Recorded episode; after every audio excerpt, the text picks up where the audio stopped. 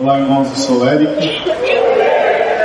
É, nós somos paulistas, pelo menos de MRG, já de coração cearenses.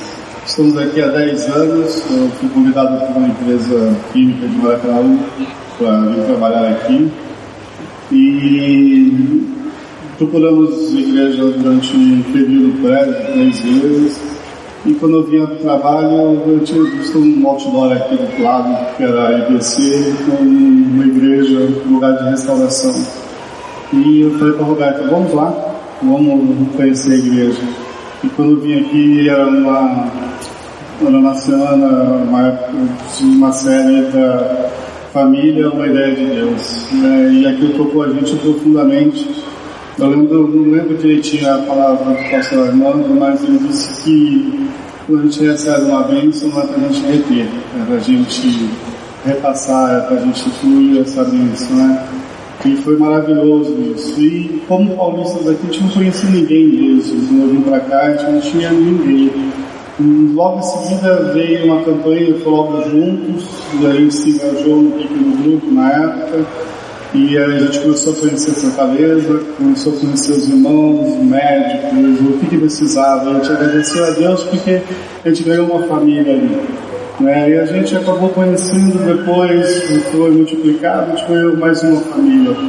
E através de tudo, a gente começou a servir na igreja, com outra área, a gente ganhou mais uma família. A gente começou a crescer aqui, agradecendo a Deus a gente começou cada vez mais é, conhecendo mais o povo cearense, conhecendo mais a igreja e agradecendo mais, sabe, por poder cada vez mais ter é, o que é, a nossa vida, né?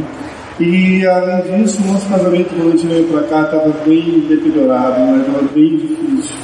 A gente foi a última chance, praticamente, teve uma oportunidade de um retiro de casamento, eu e Roberta decidimos fazer, e lá Deus falou bem forte com a gente. E todo esse processo nos ajudou nessa, restauração do nosso casamento.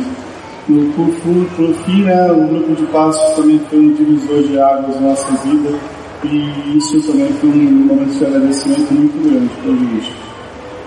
Deixa eu ajudar ele, que ele está mais nervoso que eu.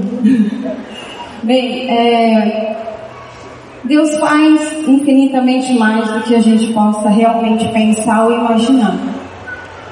É, eu lembro até hoje, o dia que eu estava ajoelhada na minha cama, é, falando para Deus que do jeito que o nosso casamento estava não dava mais para suportar. E na mesma semana, meu esposo vem dizer que a gente que ele passou um teste que vinha para Fortaleza. Como que eu vou largar a família toda e vir para um lugar que eu não conheço ninguém? E lembrando do texto bíblico, sai da sua parentela, deixa tudo, né? Te farei pai de, mãe de multidões. Eu não tinha entendido. Mas hoje eu tenho um monte de filho aí. Olha os meus, cadê meus filhos? E para completar o que o Eric disse, nós, nesse mês de março, nós fizemos 25 anos de casados.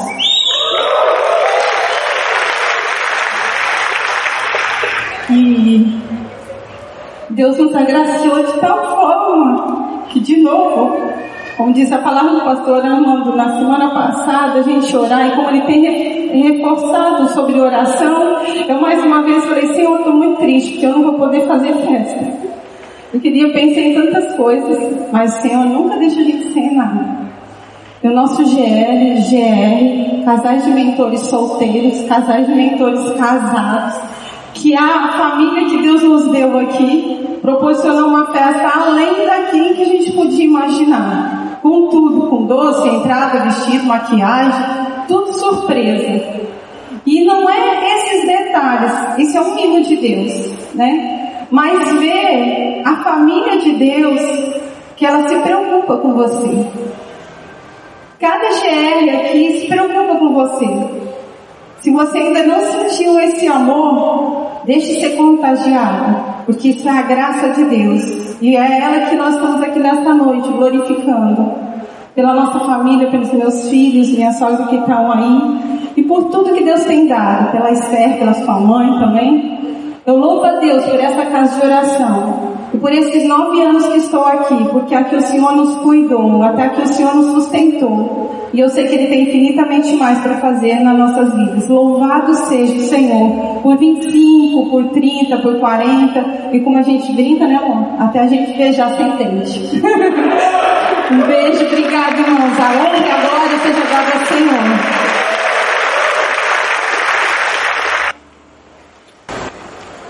Louvado seja o nome do Senhor Jesus. Boa noite, meu nome é Carlos Murilo. Sou um discípulo de Jesus em processo diário de restauração e membro da IBC desde janeiro de 2011 e quero compartilhar hoje aqui com vocês um dos vários milagres que Deus fez na minha vida e na minha família. Estou aqui para honrar, exaltar e glorificar o nome de Jesus, agradecer à igreja pelas orações, Talvez muitos de vocês nem se lembrem, mas por várias vezes foi pedida oração por mim. E a Igreja de Jesus orou e quero agora agradecer a todos que oraram por mim. Em setembro de 2015, após vários exames e uma pequena cirurgia para a retirada de dois nódulos embaixo do braço, fui diagnosticado com metástase de melanoma, ou seja, tumores malignos em várias partes do meu corpo onde muitos eram visíveis a olho nu, no braço, no pescoço, no peito e em outros locais. Conversando com os médicos, lembrei que em 2011 havia tirado um sinal que tinha no peito e mandei fazer biópsia. Só que nunca fui buscar o resultado dessa biópsia. O médico me orientou para que eu fosse ao laboratório buscar o resultado. Tivemos uma grande surpresa ao ver que já naquela época o sinal retirado já era o melanoma. O Dr. Marcelo Leite, que fez a retirada dos nódulos, nos encaminhou ao Dr. Fábio Nasser, que é o oncologista clínico, especialista em melanoma, que me acompanha até hoje. Ele havia chegado há pouco tempo de São Paulo e foi seu primeiro paciente em Fortaleza. A família queria que eu viajasse para São Paulo para me consultar com outros médicos, mas resolvi ficar aqui e enfrentar a doença sempre buscando a direção do Senhor. Deus me dizia que não deveria sair daqui. Estava ao lado da minha família e o mais importante, com ele ao meu lado. Numa das primeiras consultas que fui com o Dr. Fábio, perguntamos a ele sobre a gravidade da doença. Até então era desconhecida para a gente. Ele nos falou sobre a estatística e não era nada animadora. Cerca de 5 a 10% dos casos tinham uma resposta boa mas que essa doença a medicina não curava. O melanoma é um tipo de câncer muito agressivo, tem um alto índice de mortalidade. Ele tentaria me proporcionar uma sobrevida de alguns meses. Foi quando falei a ele sobre o Deus que sirvo pela primeira vez. Disse a ele que a medicina, como ele mesmo havia dito, poderia não me curar. Mas eu servia a um Deus que tudo pode e que tudo faz e se fosse da sua vontade, eu seria curado para a honra e glória do nome de Jesus. Foi quando ele disse, nesses, nesses casos é preciso ter fé, né Carlos? E eu respondi, eu tenho muita fé, que Deus vai me curar se essa for a sua vontade. Fomos para casa tristes com a resposta do médico, mas confiantes que Deus poderia fazer um milagre, pois sabíamos que nada é impossível para Deus. Ficamos sabendo agora, no final do ano de 2016, através de uma médica que é nossa amiga, acompanhou o meu caso, que quando o médico recebeu os meus exames, ligou para ela e disse: O caso do seu amigo é muito grave, ele não tem nem três meses de vida. Não foi fácil no início. Passei a sentir muitas dores devido a um tumor que surgiu entre a costela e o rim esquerdo. E às vezes me pegava chorando à noite e até de dia no meu quarto. Não com medo da morte. Minha preocupação não era essa, pois eu sabia que se o Senhor me levasse, eu estaria nos braços do Pai e não há lugar melhor para se estar. A minha preocupação era deixar minha família aqui, sem a minha presença para cuidar e proteger. Eu nunca questionei a Deus o porquê de tudo isso. E sim perguntava, para que, Senhor, isso está acontecendo? Pois tinha medo de me sentir merecedor de algo, e eu sei que não sou. Sei que sou pecador e tenho muito a melhorar todos os dias. A partir daí, muitas coisas foram acontecendo na minha vida. Deus foi suprindo todas as minhas necessidades Exames e tratamentos caríssimos foram autorizados sem nenhuma burocracia pelo plano de saúde. O auxílio doença chegou, a fosfoetalamina também, e participo também de um grupo de estudos clínicos com pouquíssimos pacientes e me trato com o que existe de melhor, é uma droga chamada nivolumab, sem nenhum custo. Onde faço esse tratamento é o único local no norte e nordeste que existe esse tipo de procedimento. Faço duas aplicações por mês e cada uma custa 20 mil dólares. Vejo nisso tudo o cuidado de Deus na minha vida. Apesar de ficar mais de um ano sem poder trabalhar, sempre tivemos o que comer e o que vestir. Nada nos faltou e ainda assim conseguimos ser fiel na obra do Senhor. Foram muitos momentos de dor, de angústia, de tristeza, de sofrimento e muito aprendizado também. Mas nesse último ano também foram muitas conquistas, vitórias e bênçãos. Aprendi que em meio à tribulação nunca estive sozinho, Jesus sempre esteve ao meu lado. Para Deus não há nada impossível, não há nada que Ele não possa fazer. Se assim Ele quiser e permitir, Ele usa quem Ele quer, quando quer e da maneira que Ele quiser para cumprir os seus propósitos. Aos dez meses atrás, eu andava de muleta por conta de um tumor no osso da perna que media cerca de 8 centímetros. E muitas vezes para a igreja aqui de muleta. E isso poderia causar uma grande fratura, caso esse osso quebrasse, por algum esforço a mais que eu fizesse. Ele tinha aparecido num dos exames que eu havia feito anteriormente, um PET. O PET é um exame que faz um escaneamento de todo o corpo. Ele mostra todos os tumores e os locais em que se encontram. Repetimos esse exame depois de uns três meses e levamos a um ortopedista oncológico para se marcar a cirurgia para a colocação de uma prótese na minha perna. E fomos surpreendidos quando o médico disse desse jeito após olhar os dois exames, o primeiro e o segundo. O osso está se regenerando, está nascendo um osso dentro do osso. Você não precisa de cirurgia, nem mais de usar muletas. Ele perguntou, você sentia muitas dores na perna? E eu disse, doutor, eu nunca senti dor na perna, apenas um pequeno desconforto. E ele falou, não é possível, pelo tamanho desse tumor, era para sentir muitas dores. Irmãos, pense uma alegria grande. Fomos ao médico para marcar uma cirurgia e voltei para casa sem as minhas muletas. Glória a Deus. Glória a Deus.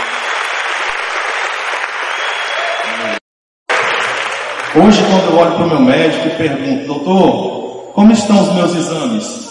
Ele diz meio sem entender, balançando a cabeça, estão ótimos, não poderiam estar melhor. Parabéns, Carlos. E nós dizemos ele, glória a Deus, doutor.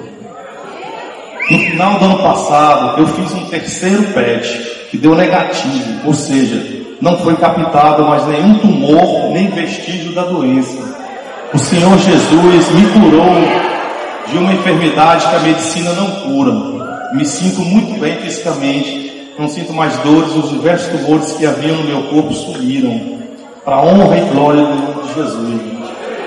Eu creio que Deus está no controle da minha vida e que a última palavra é dele. E que enquanto existir um propósito, o Senhor estará me preservando e cuidando de mim. Na última consulta que eu fiz com o Dr. Fábio, ele me disse: alguns médicos nos Estados Unidos mandariam você para casa com base nesse último exame e suspenderiam seu tratamento. Eu gostaria que você continuasse, mas você quer continuar, já que não sente nenhum efeito colateral da medicação? E eu respondi a ele: Você não está na minha vida, doutor, por acaso. Isso vem de Deus. Vamos continuar assim. Irmãos, eu creio que Deus está me dando a oportunidade de testemunhar do seu amor, do seu milagre que Ele fez na minha vida, para pessoas que estão passando por aquilo que passei, aumentando assim a sua fé, lá onde eu faço meu tratamento.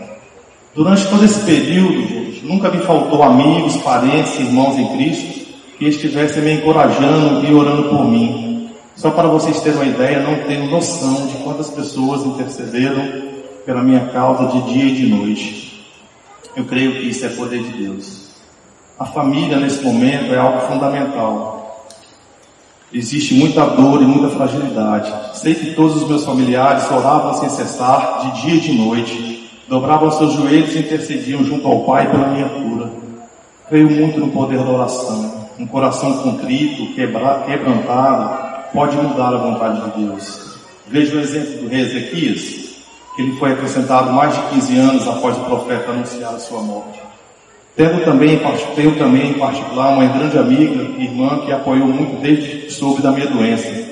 Ela criou um grupo no WhatsApp chamado Torre Forte Carlos, com o intuito de 24 horas por dia ter sempre uma pessoa orando por mim. Comprou também e mandou escrever em mais de 500 escovas de dente o seguinte: ore pelo Carlos, Jesus te ama e muitas foram as bênçãos alcançadas através deste grupo de oração. Quero aqui também agradecer a minha esposa, que está sentada aqui, pela total dedicação e cuidado que dedicou a mim em todos os momentos que passamos juntos, aos meus filhos, aos meus pais, ao meu GR, que por muito tempo foi liderado pelo pastor Simor, e também a todos os meus amigos e irmãos em Cristo que oraram por mim. Eu não tenho aqui como citar todos os nomes, eu louvo a Deus por ter me colocado nessa igreja, onde aprendi verdadeiramente os ensinamentos do Senhor Jesus. Eu oro e peço a toda a congregação que nunca se esqueçam de orar, orar pelos nossos pastores e pela nossa liderança. Essa não é a primeira vez que eu tenho oportunidade de agradecer e exaltar o nome do Senhor Jesus. Já fizemos um culto de ação de graça em nossa casa e com certeza eu creio no meu coração que o Senhor me levará para muitos outros lugares para testemunhar do seu poder e da sua graça. Eu queria terminar esse momento, irmãos, agradecendo mais uma vez a Deus por tudo que Ele tem feito na minha vida, por esse grande milagre. Eu queria dizer que Deus, Ele tem um propósito na vida de cada um que está aqui nesse lugar. Talvez hoje você queira que Deus faça um milagre na sua vida. Pode ser na área da saúde, no seu casamento, nas suas finanças, na vida do seu filho, da sua filha do seu marido, da sua esposa, não importa. Mas eu sei e posso testemunhar que Deus é poderoso para fazer muito mais daquilo que pensamos ou pedimos. Basta ter fé, uma vida de oração, leitura da palavra e entregar sua vida a Ele e confiar que Ele pode fazer, porque Deus é bom o tempo todo. Hoje, depois de tudo, eu olho para trás e vejo como Deus é fiel. Vejo todo o cuidado que sempre teve por mim, mesmo sem eu merecer, Ele me ama. Eu sempre hei de louvar e exaltar o nome do Senhor, não pelo que Ele pode fazer, mas sim pelo que Ele é. Foi cantado já hoje aqui, né?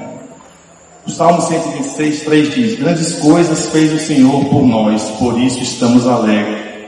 Que Deus abençoe a todos nós, que a graça e a paz de Jesus esteja conosco. Amém. Amém.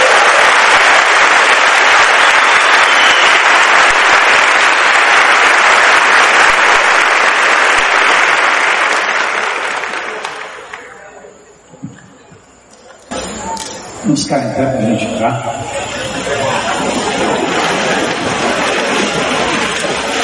Milagre de Deus, graça de Deus.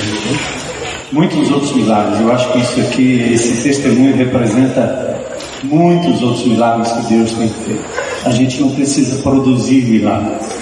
Deus faz quando Ele quer, na hora que Ele quer, como Ele quer.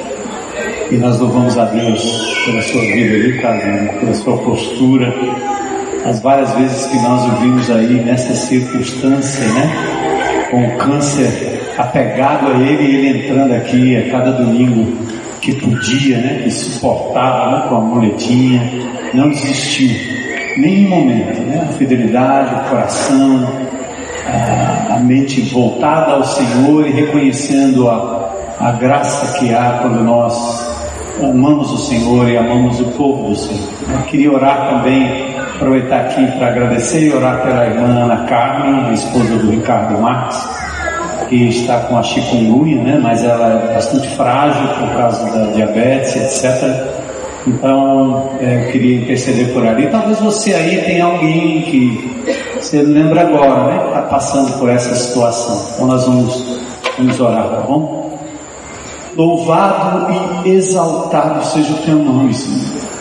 Tua presença poderosa nos faz cantar com a mente, com o espírito, nos faz reconhecer que o Senhor é Deus, que o Senhor é grande, que o Senhor é poderoso. Nos faz, Senhor, nos entregarmos de corpo, alma e espírito a um Deus que cuida de nós dioturnamente, Senhor.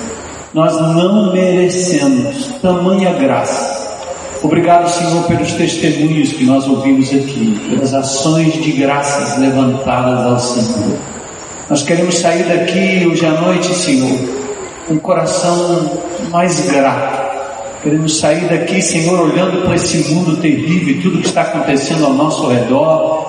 E queremos te agradecer por cada circunstância, Senhor, por cada luta, por cada problema, por cada doença, porque o Senhor assim nos ensina a dependermos mais de Ti. Queremos te agradecer pelo irmão Carlos Murilo, pelo milagre vivo que ele é. O Senhor assim fez e assim permitiu para que o teu nome fosse honrado e glorificado. Pedimos, Senhor, pela Ana Carla, pedimos pela vovó Leleu, Senhor, por tantos outros que estão sofrendo com essas epidemias malucas, Senhor fruto do descaso, fruto daquilo que está acontecendo nesse país. Sara essa nação, Senhor, em nome de Jesus. Nós queremos clamar e vamos continuar clamando enquanto vidas estão sendo ceifadas. Que a tua mão, Senhor, faça refrear todo esse mal e que o teu povo tenha a oportunidade de testemunhar que o Senhor é Deus, que o Senhor tem a salvação, que o Senhor é a salvação que o Senhor é o remédio para esta nação. Nós te glorificamos. Te somos gratos por tudo, pelo milagre na vida do nosso amado irmão Carlos Murilo, pois nós pedimos em nome de Jesus. Amém.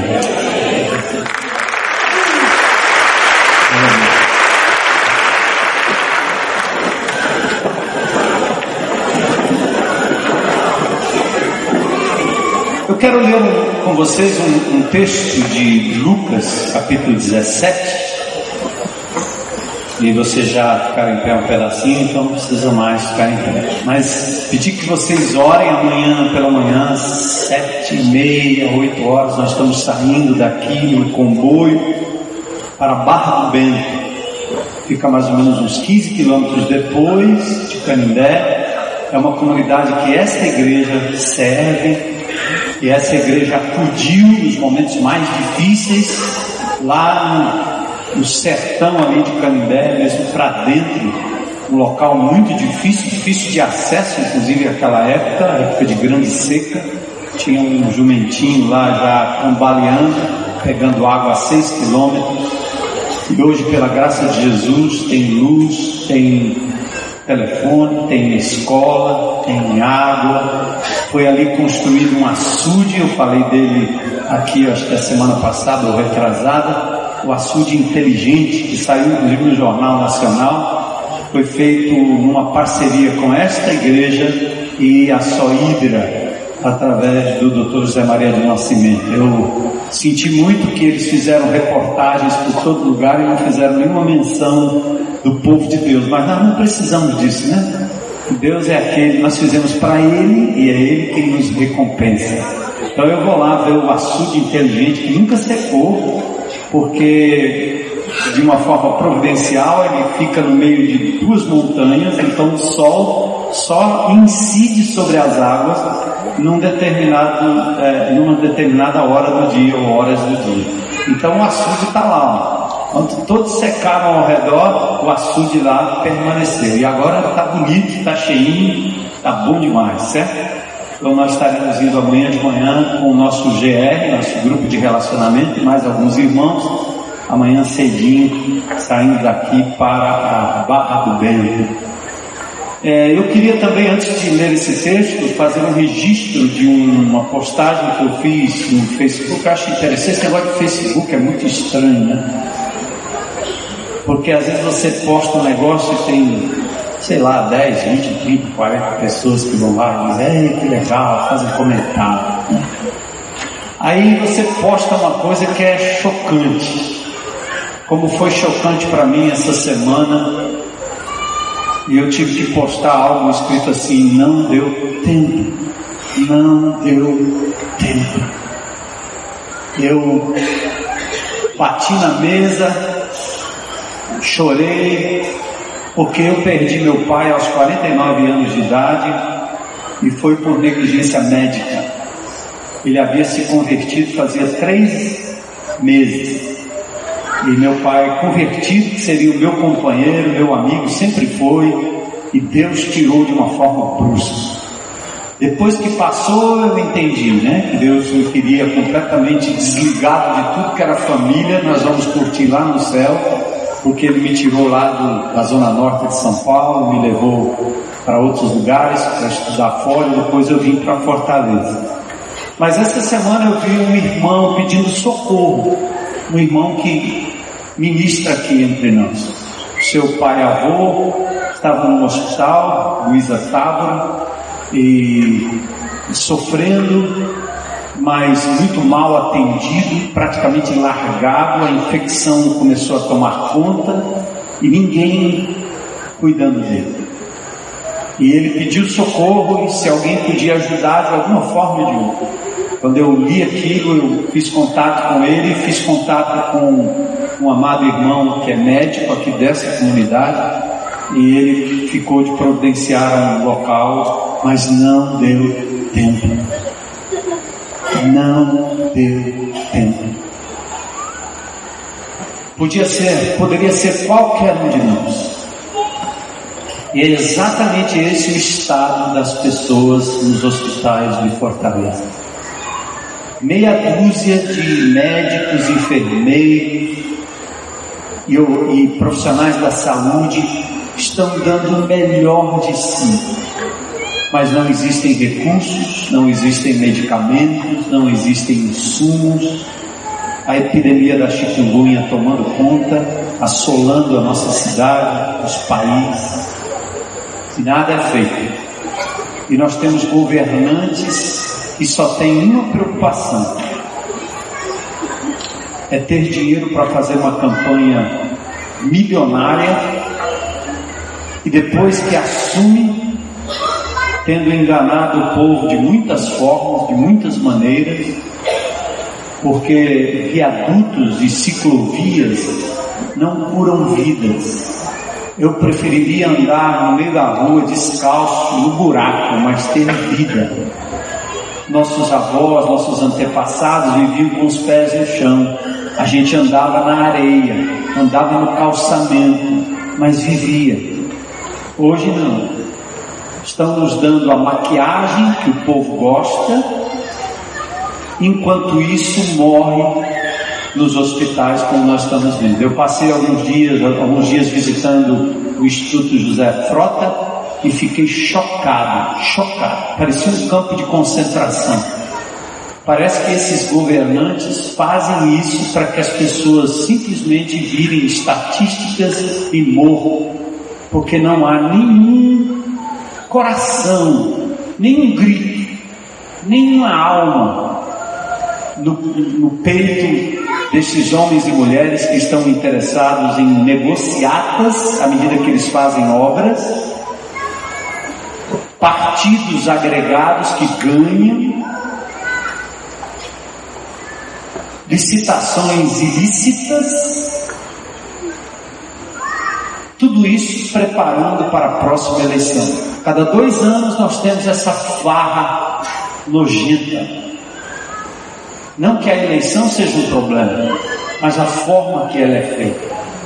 E esses homens de gravata e paletó estão fazendo leis que beneficiam, na maioria das vezes, eles próprios, seus agregados amigos e suas instituições, muitas vezes constituídas só para ganhar dinheiro em cima do povo.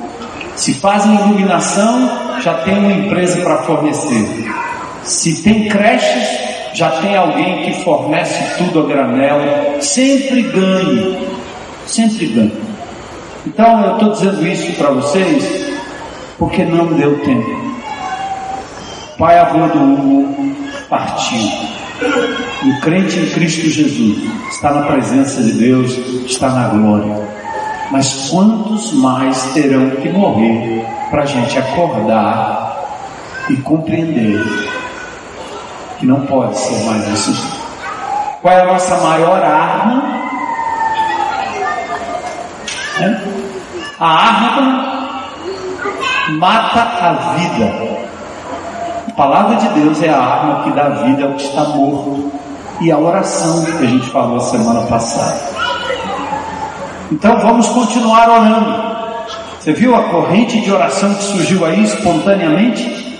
Não espere ninguém determinar o dia, não espere ninguém convocar nada. Se Deus tocar no seu coração, em nome de Jesus, comece a orar. Chame outras pessoas e ore. Não aguardem uma agenda eclesiástica. Essa é a maior mentira que existe e nós crentes em Cristo Jesus temos essa mania. Porque dizem assim, o crente diz assim, a igreja não faz. Meu irmão, se você foi tocado por Deus para fazer, é muito provável que Deus queira começar por você. Você é a igreja. Então não espere que alguém mais vá fazer um evento de oração. Olha aí o exemplo. Não precisou. Até lembretes de oração foram feitos. Nós vamos entrar no mês, já, no mês de maio amanhã e vamos ter uma série sobre a família durante dois meses. Igreja de Jesus. Vamos orar. Porque nós vamos falar de assuntos cruciais, assuntos difíceis. Nós não estamos falando aqui da família ideal. Vamos falar da família ideal segundo o caráter de Deus e a vontade de Deus. Mas nós queremos endereçar toda e qualquer família as singulares, os que vivem sós, mães solteiras, pais que cuidam dos seus filhos sem a presença da esposa, todo tipo de família. Nós vamos lidar com casos difíceis aqui através deste culto. Nós vamos estar ministrando e dos seminários. Vai ser assim uma série muito abençoada, eu tenho certeza. Mas eu conto com as orações de vocês todo o tempo, todo o tempo, todo o tempo, orando todo o tempo, todo o tempo. Amém? Então vamos lá. Dediquem-se à oração, estejam alertas e sejam agradecidos, diz Colossenses 4, 2. O Salmo 50, 14 diz: ofereça a Deus em sacrifício a sua gratidão cumpra os seus votos para com o Altíssimo. 1 Tessalonicenses, aliás, o Salmo 26, 7 diz: cantando hinos de gratidão e falando de todas as suas maravilhas. Falem. 1 Tessalonicenses 5, 18.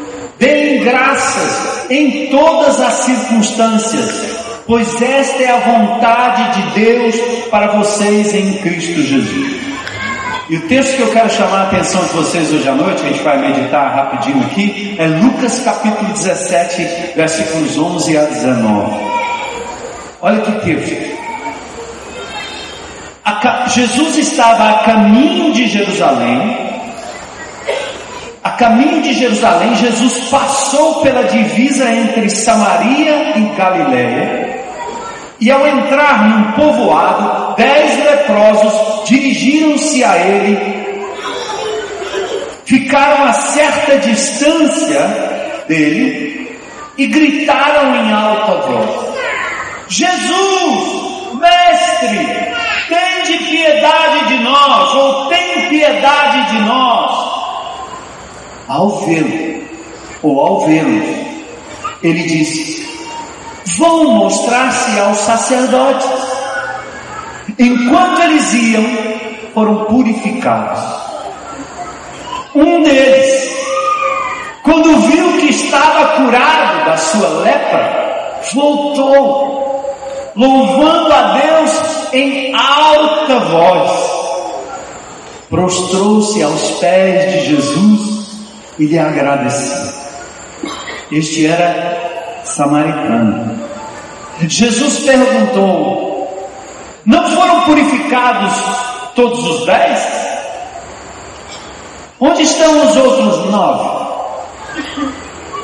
Não se achou nenhum que voltasse e desse louvor a Deus, a não ser este estrangeiro.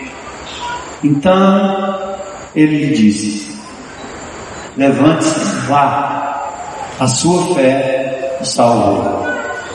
Deus abençoe essa palavra, né? Para que a gente possa perguntar através da leitura e da explanação o que Deus vai me dizer. e o que eu vou fazer a respeito. É, logo cedo, quando a gente. É, minha mãe fazia isso, eu fiz com minhas filhas, hoje eu vejo as mamães e os papais fazendo com meus netos, e a gente reforça aquela coisa da criança que recebe um brinquedo, um doce, um, um prato de comida, e a gente diz, agradeça Né? E crianças esquecem, né? Mas a gente faz questão de dizer, agradeça. Logo nos esquecemos, perdemos o hábito. E a não ser pela insistência dos exemplos ou do exemplo dos pais, nós logo nos esquecemos daquela insistente palavra paterna e materna. Agradeça, menino. O adulto vai dar um presente, dá um bombom, dá um brinquedo, dá um agrado para a criança, ela pega egoisticamente e vai embora curtir aquilo como se ela tivesse direito, como se o dar fosse uma obrigação. E os pais dizem: agradeça, agradeça. Gratidão transforma aquilo que nós possuímos em suficiência. Gratidão transforma aquilo que não temos mais em contentamento. Anne Frank, o diário de Anne Frank, aquela menina sob o regime judia, sob o regime nazista, disse assim: ó, os mortos recebem mais flores que os vivos. Já notou? Os mortos recebem mais flores, mais choro do que os vivos. Porque o remorso é mais forte do que a gratidão. Depois que morre, acabou. Então, a gratidão nos ensina que aquilo que nós temos é suficiente. E a gratidão também nos ensina a transformar aquilo que nós vamos perdendo e não temos mais num estado e num momento de contentamento. Deixa eu dizer uma coisa aqui que talvez não tenha muito a ver com o texto, mas é importante para esse momento. E eu tenho refletido isso Estava com a minha esposa conversando sobre isso, conversei com o irmão amado Amarílio e sua esposa Tetê sobre esse assunto. Essa crise está revelando, está revelando onde está de fato o nosso coração e a nossa prioridade. Tem homens e mulheres, eu tive oportunidade essa semana de conversar com um, tenho conversado com vários outros, em situações em que a pessoa, com a franqueza daquela senhora que se denunciou aqui, diz claramente, do jeito que está, a pressão das dívidas, a pressão da economia, do jeito que as coisas estão andando, eu não tenho mais razão para viver. A vontade que eu tenho é tirar a minha própria vida. E você olha e diz: Meu Deus, tudo que se alcançou, tudo que se ganhou, tudo que se possuiu, qualquer que seja o seu status, o seu nível social, quando você perde, Parece que você não tem mais capacidade de se adaptar a não ter mais e a viver de forma simples. Tem uma hora que você tem que parar de lutar, parar de gritar e perceber que Deus é tão suficiente que Ele vai com você para debaixo da ponte, se for necessário. Ele vai com você para o casebre. Ele vai com você para o conjunto. Ele vai com você para aquele cantinho simples, sem ter mais nada de tudo aquilo que você usufruía. Mas Ele com você te fará feliz, contente e capaz de retomar qualquer coisa que Ele queira lhe devolver. Porque quando nós chegamos no ponto de desesperar da própria vida, de não termos perspectiva, porque tudo que a gente olha é re, reaver o que estamos perdendo, ao invés de sermos contentes com aquilo que ainda nos sobra. Os mais simples são mais fáceis de fazer isso. A simplicidade que a gente encontra numa favela, num conjunto habitacional simples, a simplicidade que você encontra num presídio, é a simplicidade de pessoas que não estão preocupadas com aquilo que vão obter, mas estão preocupadas em sobreviver. E às vezes, quando perdem o barraco, quando perdem a casa, quando perdem um membro da família, são capazes de dizer: Deus quis assim e prossegue. Mas que perturbação é essa? De quem conquistou coisas com trabalho, com estudo, com esforço, sim, diligentemente. Mas, e daí? Jó fez a mesma coisa. E nós precisamos deixar de ter o texto bíblico como um assentimento intelectual, ou seja, eu conheço a história, declino a história, falo sobre a história, ensino a história de Jó, mas quando a história de Jó toca a minha vida, aí não. Eu sou incapaz de dizer o que Jó disse. Ouça, o Senhor o deu, o Senhor o tomou. Bendito seja o nome do Senhor. Ninguém perde sem sofrer. Não estou falando disso. Ninguém vai sublimar sofrimento enganar a perda de um ente querido, da saúde. Como bem disse o Carlos Murilo aqui, imagine vivendo com melanomas por todo o corpo e dizendo você só tem três meses de vida sentimento lá no fundo do coração. Só Deus sabe que um homem desse pôde sentir, mas ele chegou ao ponto de não ter mais esperança alguma por parte da medicina. Não havia dinheiro no mundo que pudesse pagar a saúde, porque é assim que acontece. Você não tem condições, mas lá no seu coração ele sabia: minha morada é eterna. Meu Deus me sustentará, me acolherá e se Ele quiser me devolver a saúde, Ele me devolverá. E eu tenho certeza que cada minuto na vida deste homem de Deus são minutos de gratidão, de aproveitamento. É como se fosse o último momento, o último dia, o último. É viver intensamente com gratidão no coração. espero que jamais esqueça enquanto viver aqui nessa terra. Aprendam isso, irmão. Em nome de Jesus. Mas vamos à história bíblica. Eu ainda tenho dez minutinhos. Jesus está a caminho de Jerusalém, passa pela divisa entre Samaria e Galiléia, a demarcação aqui é geográfica. Ele está a caminho de Jerusalém.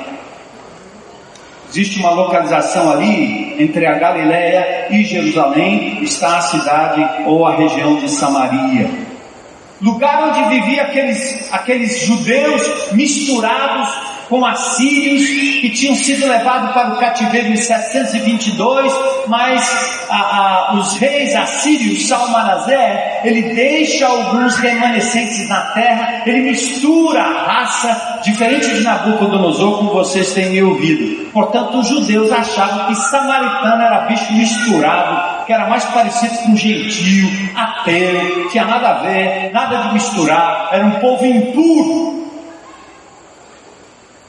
E aí Jesus entra no povoado e os dez leprosos se dirigem a ele. O povoado samaritano ensejou o um encontro com um grupo de leprosos que, como de costume, eles estavam fora da cidade porque eram leprosos. Lepra é uma doença da pele, hoje é a hanseníase. Ou mesmo na Bíblia, essa contaminação poderia ser inclusive para um objeto, no caso de mofo ou fungo, tinha que ser isolado da comunidade a casa tinha que receber um tratamento e os leprosos eram assim, ficavam do lado de fora da cidade. A lei considerava o leproso uma pessoa imunda. A doença foi vista como uma praga e, por vezes, castigo de Deus sobre o povo. Outro significado importante era a distinção entre o puro e o impuro através da lepra, fazendo da lepra inclusive um símbolo do pecado. Era assim que eu estava, leproso na minha vida, na minha, no meu coração, na minha mente, leproso nos meus costumes, impuro diante do meu Deus. Mas o texto diz que eles ficaram a certa distância em cumprimento à recomendação de Levítico capítulo 13, verso 45, e aí eles gritaram em alta voz. O cara quando está lascado, como diz o outro, ele não tem problema. Eu já estou lascado mesmo, eu vou é gritar. O crente não, você está é, todo cheio aí de não, aleluia não, glória a Deus não, orar não, ajoelhar no meio do nada não, orar publicamente não, não, não, não, o leproso aqui, ele sabe que ele já está mal, ele não quer saber. E diz o texto que eles gritaram. Qual foi o grito deles? Jesus, Mestre, tem piedade de nós. Amém? Vamos repetir, vamos. Jesus, Mestre, tem piedade de nós. Vamos gritar mais alto, como se fôssemos leprosos. Muitos de nós já lavados pelo sangue de Jesus, né? De novo. Jesus,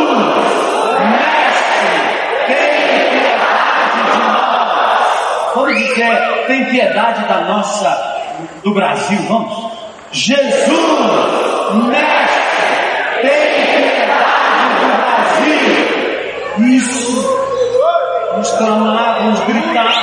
Glória a Deus. Eles, eles usaram uma linguagem diferente, né? O, o texto em, em grego mostra que essa palavra mestre que eles usaram é uma palavra diferente da palavra normalmente usada, era didascalé, de didascalia, de didático, de didáscalo. E ele usou uma, eles usaram uma outra palavra, indicando que eles eram leprosos, mas eles não eram bobos não, eles estavam sabendo quem era Jesus. Já tinham ouvido falar quem era esse homem de Nazaré que passava pregando a palavra de Deus e fazendo bem por todo o canto?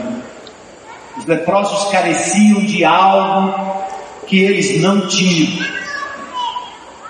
Purificação, cura, poder que só achamos em Jesus. Atenção, a condição do leproso é muito interessante, porque é a condição do indivíduo que acredita que ele não tem em si a solução.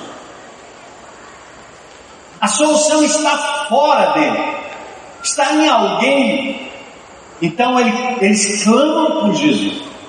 Aí o texto diz assim: ao vê-los, é muito lindo isso, porque uma, Jesus está passando para lá e para cá, multidão, todo mundo falando, mas o Senhor Jesus Cristo, quando ele foca na gente, ele olha, ele para, ele vê. Naquela época não tinha ah, WhatsApp, nem Instagram, não tinha smartphone, nem iPad, né? Porque hoje ninguém vê nada. A minha esposa passou hoje lá no hall do prédio, cumprimentou as meninas lá, mas que nada, nem respondeu. Ela e a minha esposa saiu reclamando, nem responde, fala do cara. É porque não estão nem aí, como é que estão nem aí? Hein? Não estão nem aí. Fecha o vidro, passa rápido. Mete o dedo. Mas Jesus olha e ele vê. Foram notados, vistos, reconhecidos em suas necessidades. Jesus não apenas os vê, mas ele fala com ele. Ele diz como dizer algo quando nem percebemos o problema, a carência, a necessidade e a dor do outro. Presta atenção, igreja. Aqui está a sensibilidade de Jesus que cabe aos discípulos de Jesus. Não entre num GR com a velha temática de que você vai lá para resolver o problema. Tudo que a gente ouve das pessoas é reclamação, porque eles não conseguem enxergar o problema do outro. Ele não entende a desgraça do outro, ele não entende que o que ele já tem seria suficiente para abençoar a vida do outro e assim ele seria abençoado. Mas se tornam clientes. Jesus nos envia para ver como ele vê e para falar como ele falou. Jesus não usou o procedimento padrão. Aí ele disse um negócio estranho, olha aí. Como Jesus faz? Normalmente, quando, como é a cura? Você traz todo mundo aqui, o pastor prega, joga o paletó, todo mundo cai e vai. Tá tudo certo. Jesus era a mesma coisa assim. Eu já contei para vocês que um dia eu fui em Recife, fui morar lá, numa, pregar na conferência. Aí quando eu fiquei lá, cheguei lá na frente, o povo veio para frente, né? Estava orando, e quando eu comecei a orar, pum, pum, pum, pum, pum, caiu todo mundo. Sabe o que eu fiz? Saí correndo. Não, isso? Não orei para ninguém cair, eu orei para vocês serem curados, para vocês serem enviados, para vocês se levantarem, para você amar sua esposa, amar seu marido, não cair no chão. E eu vi também que tinha uns irmãos que ficam atrás, logo assim, esperando o negócio. Jesus fez algo diferente, certo? Ele não fez o padrão. Olha o que Jesus fez. Ele disse assim: tá bom, vocês querem ser curados? Fala o seguinte: vão se apresentar ao sacerdote o leproso deve ter pensado assim: esse cara não tem juízo, não. Ele não é um milagreiro, por que, que ele não me cura na hora? Não é assim que a gente faz? Somos exigentes. E Jesus quer dos leprosos mais do que dar um milagre instantâneo, como ele fez em outras vezes, ele deu aos leprosos um dever de casa. Vá fazer sua parte. Vá se apresentar ao sacerdote. Seja obediente. Porque o milagre de Deus também vem pela disciplina. Hã? Ou não? Alguém já viu num culto de oração pegar um indivíduo assim, bem fortinho e orar e o cara ficar bem magrinho? Olivia Palito? Não, nós vamos orar para você botar uma faca na tua garganta, ó glutão. Nós vamos orar para você ter disciplina e comer o que é certo e parar de ingerir açúcar, meu irmão, que é veneno puro. Nós vamos orar para você ir para casa e praticar exercício físico, porque isso é a lei natural, é para andar. Deus nos fez para andar, não foi só para ficar sentado o dia inteiro. Então Jesus pega aqueles dez leprosos e diz assim: vão ao sacerdote. Ele inverteu um pouquinho a lógica aí. Aí sabe o que aconteceu? Os caras. Ei, ei, pensei que você, eu vim aqui nessa igreja para ser curado e você está me mandando embora para eu obedecer a Bíblia, ler a Bíblia e fazer o mapa. Eu vim aqui nesse PG para vocês resolver o problema do meu casamento e você está me mandando tem intimidade com Deus, que é isso? Os leprosos, imagina, eles pedem misericórdia, Jesus olha para eles, fala com eles, diz, vai lá falar com o sacerdote. Olha se eu soubesse que era o sacerdote. Ah, vamos, leprosos. No meio do caminho, enquanto eles caminhavam, eles foram curados. Amém? Só precisava a ordem, a palavra de Jesus e a condição que ele deu para que eles pudessem ser curados. Que lindo! Eu gosto disso. Foi feito com Naamã lá no Velho Testamento. Vai lá se lavar no rio. Ele disse, não, não tem um rio melhor do que o rio Cocó. Como é que eu vou me lavar nesse rio aí? Outro. Não, vai se lavar, mano. Vai lá fazer o que tem que fazer. Obedeça. Muitas vezes Deus só abre o Jordão quando você põe o pé. Você não põe o pé para obedecer. Aí foi lindo, né? Para terminar aqui. Um deles, vendo que estava curado, voltou, louvando a Deus em alta voz, prostrou-se aos pés de Jesus e lhe agradeceu. E este era samaritano. Um deles, apenas um entre os dez, ele tinha reconhecido a fonte, agora reconheceu. o benefício. Ele viu que estava curado. Ele percebeu que o que tinha nele não era dele. Alguém deu. Entende, irmão? Filho, marido, mulher, casa, emprego.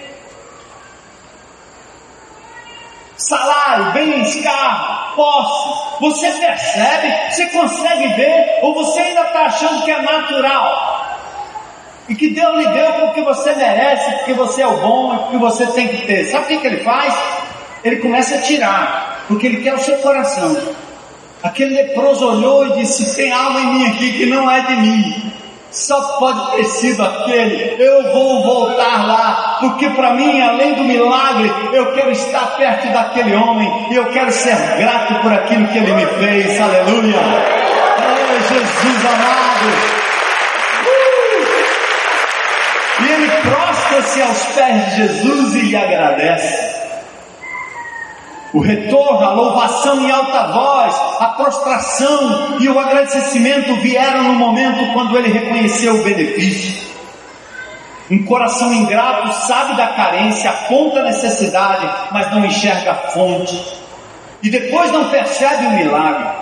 E por vezes não acha importante reconhecer, tampouco agradecer. Aquele homem voltou para agradecer. Detalhe crucial: o homem que voltou era o quê? Sabe por que Jesus fez isso? Porque o judeu que veio de Abraão, que tinha as promessas, que eram detentores da lei, que tinham o templo, o sacerdócio, sabe aqueles que estavam bem perto de todos os ritos da comunidade judaica? Esses não voltaram. Quem voltou? Um desprezado, um samaritano. Um que não tinha templo, não tinha nada, ele não tinha nenhuma ligação religiosa.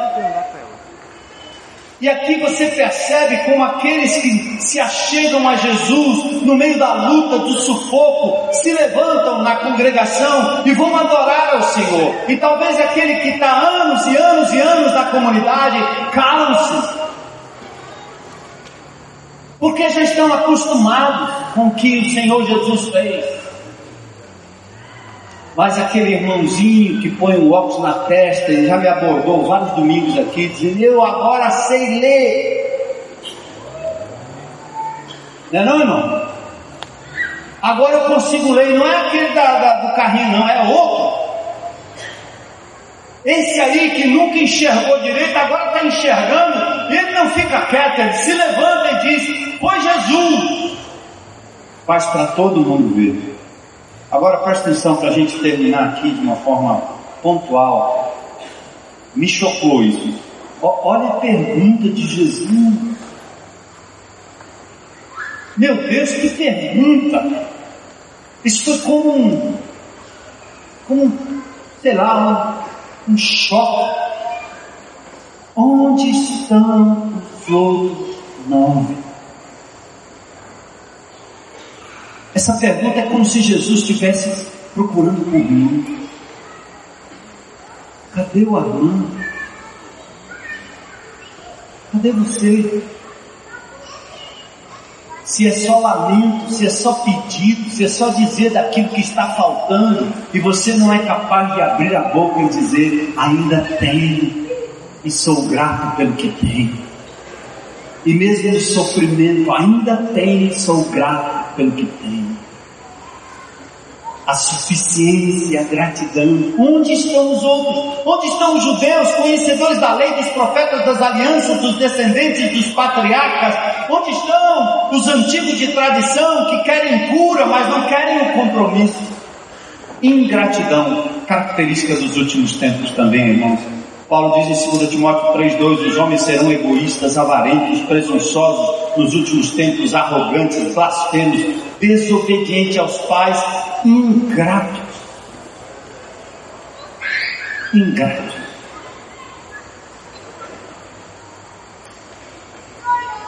E aí Jesus encerra. Então Jesus disse para ele: Ei, samaritano, você voltou, não é? Cadê os outros? Mas por que você voltou?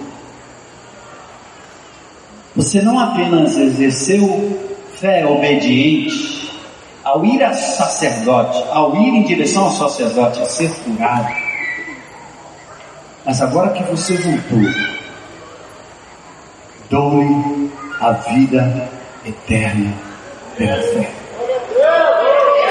Oh, Jesus! Sabia que era isso? Hein? Glória a Deus! Salvação na Bíblia tem um aspecto físico, o verbo grego sozo, salvação, salvar. Tem a ideia de que você está sendo livrado. No primeiro momento, Jesus pode curar. Mas de que adianta curar se você não tem certeza da vida eterna em Cristo Jesus?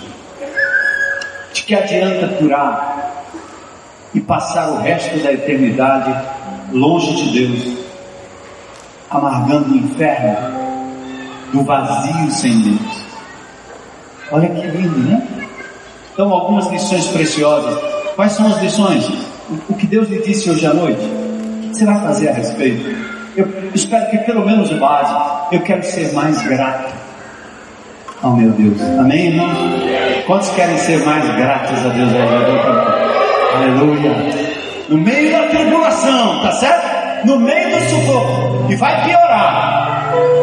Mas nós continuaremos em triunfo na presença desse nosso Deus, que tudo fez por nós, que deu o melhor de si, aleluia. Deu o seu filho para morrer por nós. E eu quero aproveitar aqui e perguntar se tem alguém hoje à noite que gostaria também de aberto e publicamente, como aqueles leprosos fizeram, mas como aquele leproso fez principalmente, dizer: Eu quero Jesus, eu reconheço que Jesus é meu Senhor, meu Salvador, eu me entrego a Ele, a minha vida, sou grato a Ele. Tem alguém aqui hoje à noite? Levanta a mão aí, tem alguém? Tem alguém? Para dizer: É hoje, é hoje. Glória a Deus,